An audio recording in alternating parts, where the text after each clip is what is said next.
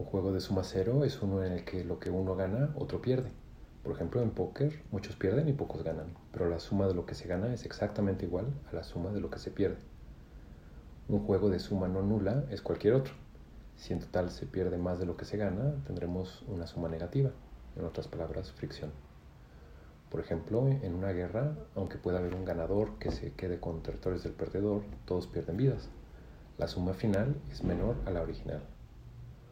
Los juegos de suma positiva son los que en total hay más ganancias que pérdidas. En otras palabras, sinergia. Por ejemplo, en una relación de pareja funcional, cada quien invierte tiempo, atención, dinero, etc., pero ambos reciben más de lo que tendrían si invirtieran lo mismo en sí mismos. La suma final es mayor a la original. En nuestras sociedades abundan ejemplos de juegos de suma positiva. Simplemente todas las cosas que podemos hacer en grupo que no podemos hacer de manera individual, desde cazar un mamut hasta construir una estación espacial. En las partes de una economía más cercanas a la agricultura y a la industria, los intercambios comerciales son más parecidos a juegos de suma cero, debido a las leyes de la conservación de la materia y la energía. El trabajo requerido para producir algo es proporcional a su valor.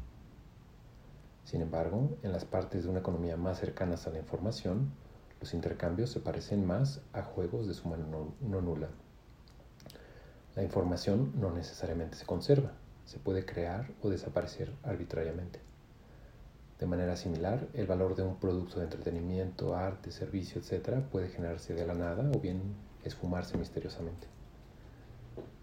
Ya que estos dos tipos de juegos son matemáticamente distintos, las mejores estrategias para jugarlos son diferentes. Competencia para suma cero, cooperación para suma positiva. Los de suma negativa es mejor ni siquiera jugarlos. Desafortunadamente, tendemos a usar la estrategia equivocada con los juegos de suma no nula. Uno de nuestros más de 100 sesgos cognitivos es el sesgo de suma cero donde asumimos que lo que una persona ganaría, otra perdería. Por ejemplo, si hiciéramos el presupuesto de un país, pensaríamos que lo que invertimos en ciencia se pierde en otras áreas, mientras que en realidad se beneficia también a la educación, al empleo, a la seguridad, etc. Lo mismo sucede con otras áreas. Por ejemplo, una inversión en educación puede beneficiar a la salud a largo plazo.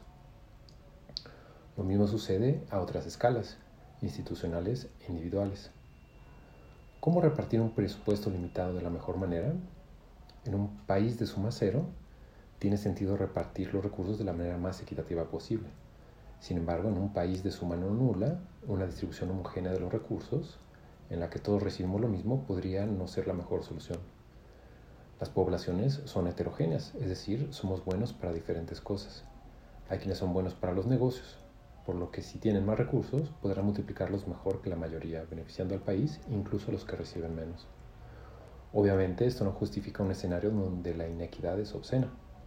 Lo cierto es que ninguno de los dos extremos es la mejor opción para el desarrollo económico de un país. Podemos construir una red de interacciones comerciales entre empresas e individuos. Dibujamos una flecha entre A y B si A compró algo a B y A puede ser una, empresa o un individuo, lo mismo B. Tiene sentido invertir en las partes de la red con más interacciones, porque una inversión tendrá una mayor probabilidad de permear a través de la red. Por ejemplo, una obra de infraestructura genera empleos. Los empleados compran cosas beneficiando a más ciudadanos. Algo similar, pero más duradero, sucede en ecosistemas industriales o turísticos. Varias empresas interactúan, se generan empleos, se requieren servicios para, para los trabajadores, para sus familias, etc. Siguiendo este razonamiento, los programas sociales podrían tener un mayor impacto si fuesen dirigidos a las empresas más que a los individuos, si es que las empresas se comprometen a invertir en contratar a trabajadores, quienes gastarían en todo tipo de bienes y servicios, impulsando la economía. En general, necesitamos desarrollar y mejorar nuestros mecanismos de coordinación a distintas escalas, desde la individual hasta la global.